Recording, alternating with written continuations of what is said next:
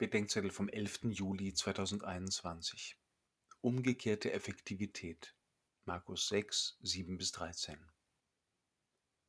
Neulich war ich mit einer Frau im Gespräch, die sehr engagiert und sehr frustriert in der Kirche war.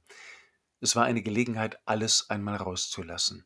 Einiges konnte ich besser, anderes weniger gut nachvollziehen. In ihren Worten war Bitterkeit und Härte. Während ich ihr zuhörte, fragte ich mich, wie ist die Kirche jetzt in diesem Zimmer? Sie ist genauso gut oder schlecht wie wir beide, hart und bitter, ratlos und ungeduldig, lieber woanders sein wollend oder froh, einen Schuldigen gefunden zu haben. Und zugleich ist die Kirche so, wie Jesus zu uns und mit uns ist. Auch die Aussendungsrede Jesu könnte mich ja bitter oder zynisch werden lassen. Zum Beispiel, wenn ich darüber lamentierte, wie selten eine solche jugendliche Frische der Sendung heute in der Kirche geworden sei.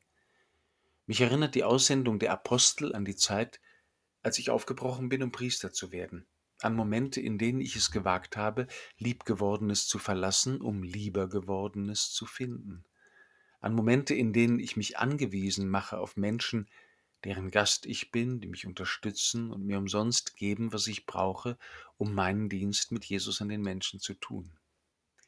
Ich will mich wieder und wieder senden lassen und ernst machen mit der umgekehrten Effektivität der Verkündigung.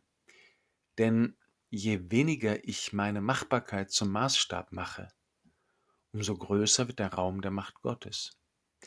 Je nackiger ich mich mache, umso kraftvoller werde ich gerüstet.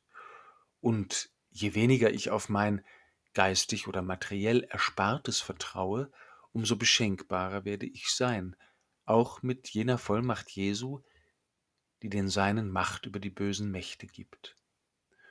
Und wenn mich die Versuchung überkommt, über die reiche und bequem gewordene Kirche zu klagen, dann erinnere ich mich, dass die Kirche in meinem Zimmer nur so gut ist, wie ich es bin, und wie Jesus, der für mich und mit mir für die Menschen da sein will.